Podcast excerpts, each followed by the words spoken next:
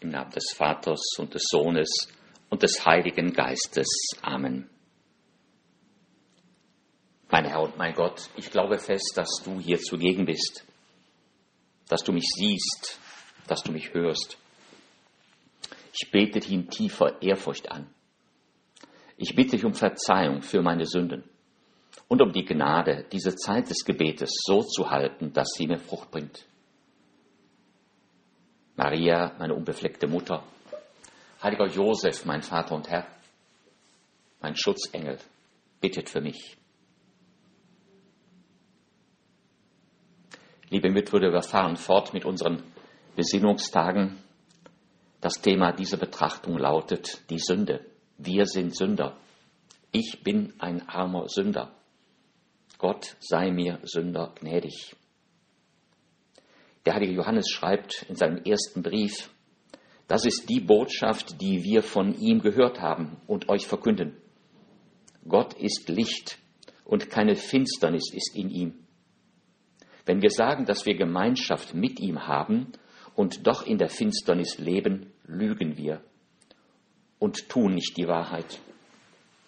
Wenn wir aber im Licht leben, wie er im Licht ist, haben wir Gemeinschaft miteinander und das Blut seines Sohnes Jesus reinigt uns von aller Sünde. Wenn wir sagen, dass wir keine Sünde haben, führen wir uns selbst in die Irre und die Wahrheit ist nicht in uns. Wenn wir unsere Sünden bekennen, ist er treu und gerecht. Er vergibt uns unsere Sünden und reinigt uns von allem Unrecht. Wenn wir sagen, dass wir nicht gesündigt haben, machen wir ihn zum Lügner und sein Wort ist nicht in uns. Meine Kinder, ich schreibe euch dies, damit ihr nicht sündigt.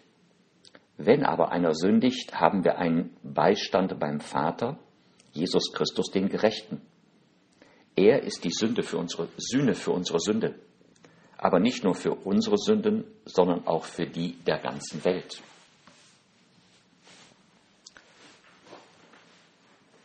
Gott ist Licht, Gott ist Wahrheit, Gott ist Liebe. Du himmlischer Vater hast alles geschaffen. Du hast uns zu deinen Kindern gemacht. Du hast uns zur Heiligkeit berufen. Wir wollen dir noch einmal für all das danken. Wie viel Grund haben wir doch, dir stets zu danken. Und diese unsere Besinnungstage sind eine gute Gelegenheit, dir immer wieder neu für alles zu danken, was du uns geschenkt hast. Aber wir müssen auch bekennen, dass wir Sünder sind. Die christliche Rede von der Sünde ist nicht Drohbotschaft. Die christliche Rede von der Sünde ist Teil der Frohbotschaft. Denn die Sünde ist ja nicht das letzte Wort. Christus ist die Sühne für unsere Sünden. Er ist für unsere Sünden am Kreuz gestorben. Wenn wir das bekennen, wenn wir an ihn glauben, wenn wir uns an ihm festhalten, dann kann uns die Sünde nicht mehr schaden.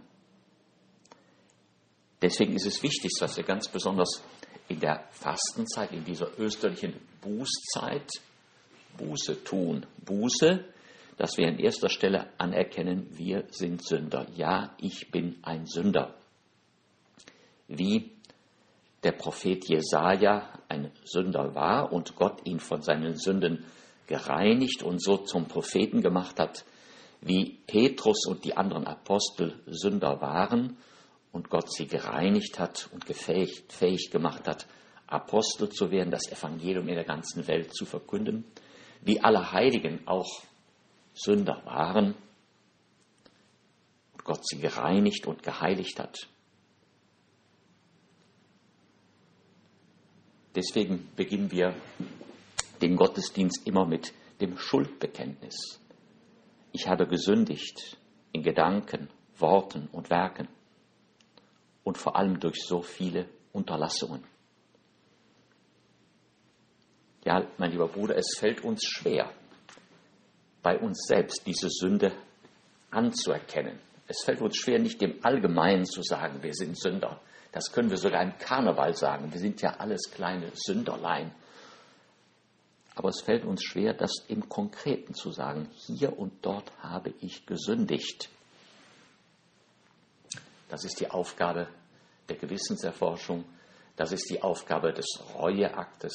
Das ist die Aufgabe des Sakramentes der Versöhnung, wo wir deswegen unsere Sünden bekennen, im Einzelnen bekennen und sagen, ja, dazu stehe ich, das habe ich getan, das tut mir leid, dafür erbitte ich Vergebung und Buße. Deswegen hast du, Herr Jesus, dein öffentliches Leben begonnen mit der Aufforderung, die Zeit ist erfüllt, das Reich Gottes ist nah, kehrt um und glaubt an das Evangelium. Kehrt um von eurer Sünde, glaubt daran, dass du Jesus, glaubt daran, dass du Jesus für unsere Sünden gestorben bist, dass du uns erlöst hast. Ändert euren Sinn, euer Denken. Denkt nicht, ihr müsstet euch selbst erlösen durch euer gutes Tun. Das könnt ihr nicht. Wir denken an das Gebet des Pharisäers und des Zöllners im Tempel. Der Zöllner sagte einfach nur, er wagte nicht einmal die Augen zum Himmel zu erheben und sagte, Gott sei mir Sünder gnädig. Auch wir, wir brauchen uns vor Gott nichts zu beweisen, wir brauchen ihm nichts zu beweisen, wir brauchen uns vor ihm nicht zu rechtfertigen. Wir kommen vielmehr vor ihm und klagen uns unsere Sünden an und bitten ihn demütig um Vergebung. Denn du, himmlischer Vater, bist gnädig und barmherzig, langmütig, reich an Huld und Treue. Also der Ausgangspunkt unserer Betrachtung ist die Sünde. Die Sünde in der Menschheit, diese konkrete, unsere, meine Sünde. Wenn auf der ersten Seite der Bibel der Hymnus von der Schöpfung der Welt und des Menschen steht, dann steht auf der dritten Seite die Erzählung vom Sündenfall. Die Schlange war schlauer als alle Tiere des Feldes, die Gott der Herr gemacht hatte. Sie sagte zu der Frau, hat Gott wirklich gesagt, ihr dürft von keinem Baum des Gartens essen? Ist er ein so großer Tyrann? Die Frau entgegnete der Schlange, von den Früchten der Bäume im Garten dürfen wir essen, nur von den Früchten des Baumes, der in der Mitte des Gartens steht, hat Gott gesagt, davon dürft ihr nicht essen und daran dürft ihr nicht rühren, sonst werdet ihr sterben. Darauf sagte die Schlange zur Frau, Nein, ihr werdet nicht sterben. Gott weiß vielmehr, sobald ihr davon esst, gehen euch die Augen auf. Ihr werdet wie Gott und erkennt Gut und Böse. In dieser bildlichen, symbolischen Sprache unter der Gestalt der Schlange, der Teufel, der Verführer, der das Gebot Gottes als ein unerträgliches Gebot hinstellt, der suggeriert, dass Gott uns vom Besten fernhalten will, dass er uns etwas vorenthalten will, etwas an Freude, an Reichtum, an Leben vorenthalten will. Und der Mensch, der auf diese Versuchung reinfällt, da sah die Frau, dass es köstlich wäre, von dem Baum zu essen dass der Baum eine Augenweide war und dazu verlockte, klug zu werden. Sie nahm von den Früchten und aß, sie gab auch ihrem Mann, der bei ihr war, auch er aß. Da gingen ihnen beide die Augen auf und sie erkannten, dass sie nackt waren. Wie oft, meine lieben Brüder, geht uns das auch so, dass wir, dass der Teufel uns in Versuchung führt, dass er uns etwas vorgaukelt, eine Befriedigung, ein Reichtum, eine Erfüllung vorgaukelt, die es aber außerhalb des Willens Gottes, außerhalb dessen, was der himmlische Vater für uns vorgesehen hat, nicht geben kann. Und wie oft machen wir die Erfahrung, wenn wir darauf reinfallen, dann gehen uns am Ende auch die Augen auf. Und wir erkennen, dass das, worin wir Gott beleidigt haben, unseren Stolz, unseren Ehrgeiz, unsere Sinnlichkeit, unsere, unser Neid, dass es tatsächlich nichts wert ist. Es gehen uns die Augen auf und wir sehen das, was wir uns so wunderbar ausgemalt haben. Wir stehen einfach nackt da.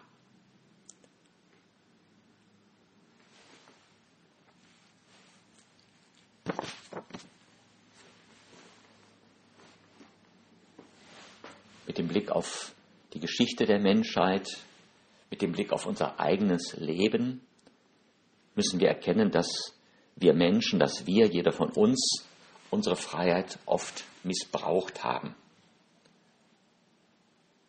Das Zweite Vatikanische Konzil geht diesem Mysterium Iniquitatis, was denn die Sünde eigentlich ist, auf den Grund.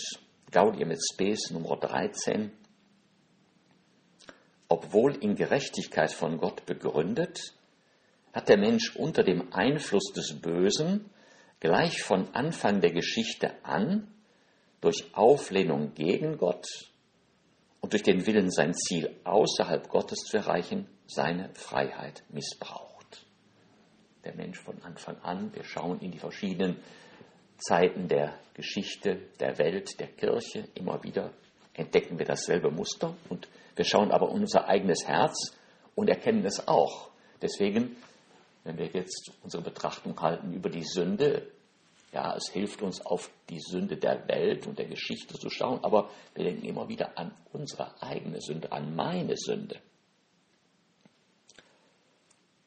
Deswegen sagt auch das Konzil, was uns aus der Offenbarung Gottes bekannt ist, die Erzählung vom Sündenfall, steht mit der Erfahrung in Einklang. Der Mensch erfährt sich, wenn er in sein Herz schaut, auch zum Bösen geneigt und verstrickt in vielfältige Übel, die nicht von seinem guten Schöpfer herkommen können. Das ist der Zwiespalt, in dem der Mensch steht. Auf der einen Seite diese Sehnsucht nach Gott, auf der einen Seite diese Sehnsucht nach Glück, auf der einen Seite auch diese Sehnsucht nach Erfüllung, nach Vollendung. Wir möchten dieser gute Mensch sein, den Gott für jeden von uns gewollt hat, aber auf der anderen Seite auch alle möglichen Erbärmlichkeiten. So ist der Mensch in sich zwiespältig. deshalb, so heißt es weiter, stellt sich das ganze Leben der Menschen, das Einzelne wie das Kollektive, als Kampf dar. Und zwar als einen dramatischen Kampf zwischen Gut und Böse, zwischen Licht und Finsternis. Das, was wir in der Weltgeschichte sehen, das, was wir in der Kirchengeschichte sehen, das sehen wir auch, wenn wir in unser Herz schauen. Paulus schreibt davon im Römerbrief im Kapitel 7. Er sagt es in erster Person, aber es muss nicht nur von ihm sein, sondern es ist die Erfahrung des Menschen. Ich weiß, dass in mir das heißt in meinem Fleisch, nichts Gutes wohnt. Das Wollen ist bei mir vorhanden, aber ich vermag das Gute nicht zu verwirklichen. Denn ich tue nicht das Gute, das ich will, sondern das Böse, das ich nicht will. Ich stoße also auf das Gesetz, dass in mir das Böse vorhanden ist, obwohl ich das Gute tun will. Denn in meinem Innern freue ich mich am Gesetz Gottes. Ich sehe aber ein anderes Gesetz in meinen Gliedern, das mit dem Gesetz meiner Vernunft in Streit liegt und mich gefangen hält, im Gesetz der Sünde, von dem meine Glieder beherrscht werden. Ich unglückseliger Mensch, wer wird mich aus diesem dem Tod verfallenen Leib erretten? Das ist sozusagen der Schrei des unerlösten Menschen des Menschen, der sich seiner Sündhaftigkeit bewusst sind, dieser Schrei, wer wird mich erlösen? Die Antwort, Dank sei Gott durch Jesus Christus, unser Herrn.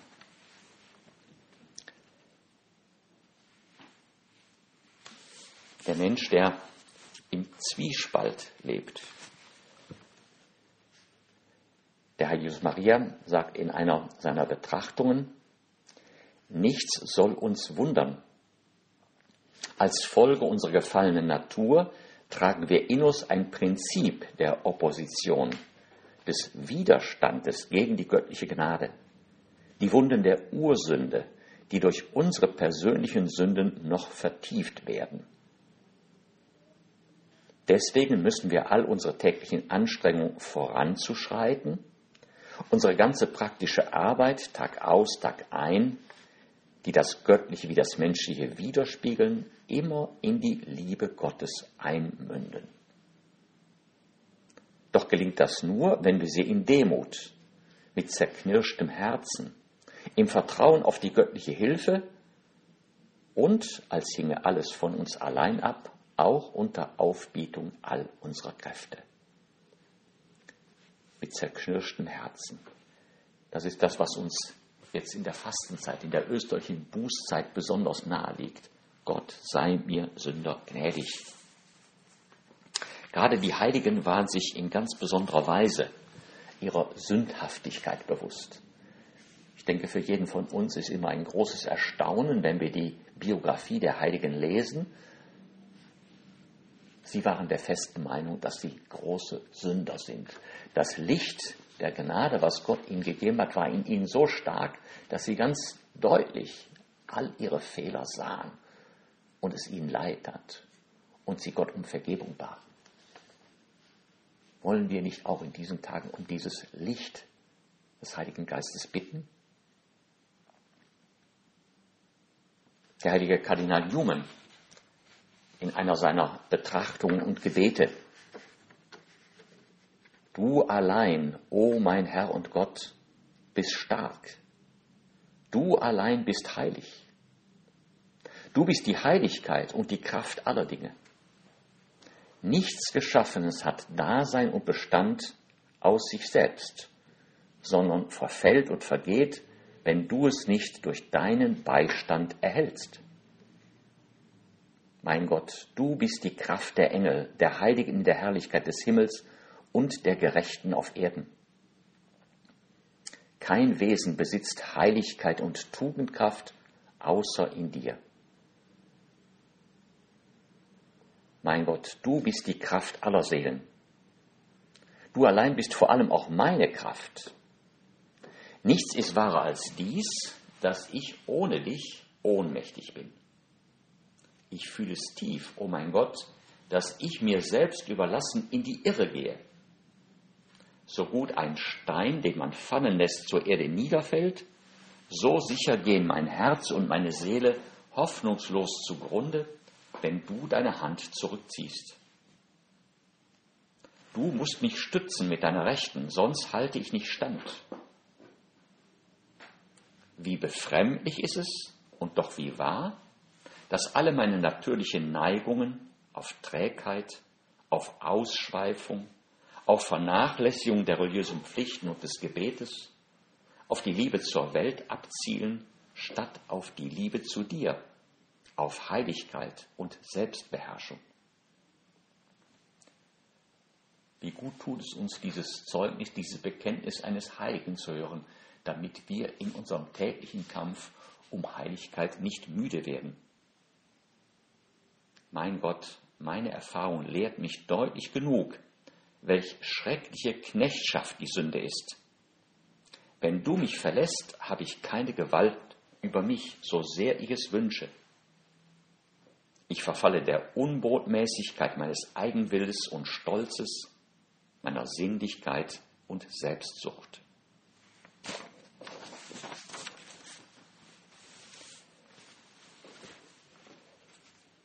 Liebe Freunde, liebe Mitbrüder, diese Erfahrung ist alt. Schon der Beter des Alten Testamentes wusste, dass er ein Sünder war. Schon der Beter des Alten Testamentes kam in seiner Sünde, im Bewusstsein seiner Sünde, voll Demut, voll Zerknirschung zu Gott. Gott sei mir gnädig nach deiner Huld, tilge meine Frevel nach deinem reichen Erbarmen, wasch meine Schuld von mir ab und mach mich rein von meiner Sünde. Denn ich erkenne meine bösen Taten, meine Sünde steht mir immer vor Augen. Wie gut tut es uns, jeden Freitag in den Laudes diesen Psalm 51 zu beten. Dieses, diesen Bußpsalm des reuigen Sünders David.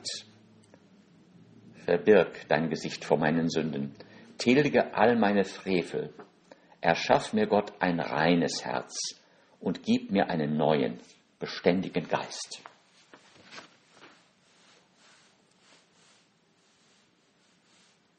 Schlachtopfer willst du nicht, ich würde sie dir geben. An Brandopfer hast du kein Gefallen. Das Opfer, das Gott gefällt, ist ein zerknirschter Geist. Ein zerbrochenes und zerschlagenes Herz wirst du, o oh Gott, nicht verschmähen. Also auch wichtig für uns in dieser Fastenzeit, es geht nicht so sehr um die äußeren Opfer, die können helfen, es geht vor allem um dieses zerschlagene und zerknirschte Herz. Lobe den Herrn, meine Seele, und alles in mir seinen heiligen Namen. Lobe den Herrn, meine Seele, und vergiss nicht, was er dir Gutes getan hat. Der dir all deine Schuld vergibt und all deine Gebrechen heilt. Der dein Leben vor dem Untergang rettet und dich mit Huld und Erbarmen krönt. Der dich dein Leben lang mit seinen Gaben sättigt, wie dem Adler wird dir die Jugend erneuert. Der Herr ist barmherzig und gnädig, langmütig, reich an Güte.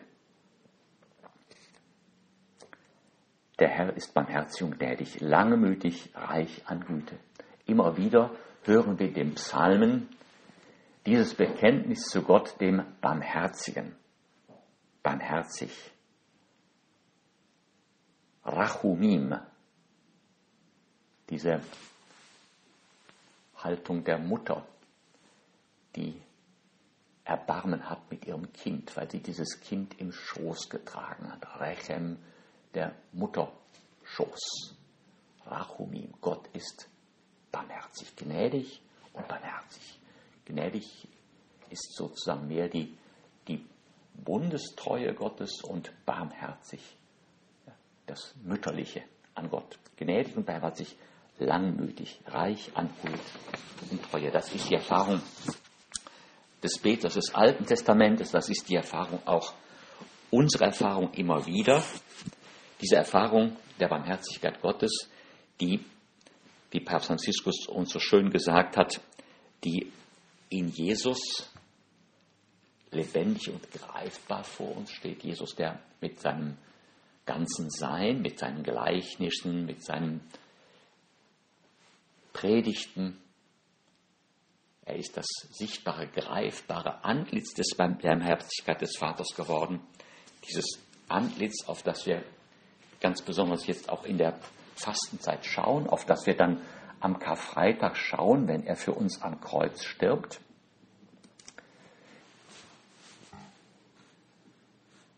Papst Franziskus in seiner Botschaft an die jungen Menschen Christus vivit spricht von den drei Grundwahrheiten, die erste Wahrheit, Gott liebt dich. Die zweite Wahrheit lautet, Christus hat sich aus vollendeter Liebe hingegeben, um dich zu retten. Und dann richtet er unseren Blick auf Christus am Kreuz. Seine offenen Arme am Kreuz sind das wertvollste Zeichen eines Freundes, der dazu fähig ist, bis zum Äußeren zu gehen. Da er die Seine liebte, die in der Welt waren, liebte er sie bis zur Vollendung. Dieser Christus, der uns am Kreuz von unseren Sünden gerettet hat, rettet und erlöst uns auch heute mit der gleichen Kraft seiner vollkommenen Hingabe. Jedes Mal, wenn wir Eucharistie feiern,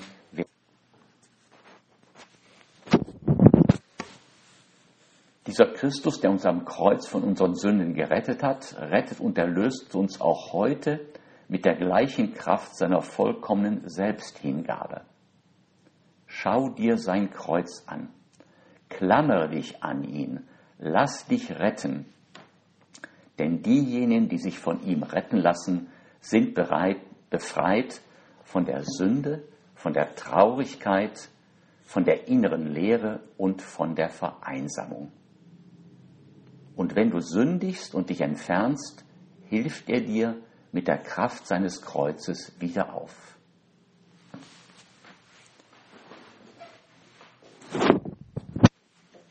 Brüder, mit dieser Gewissheit, dass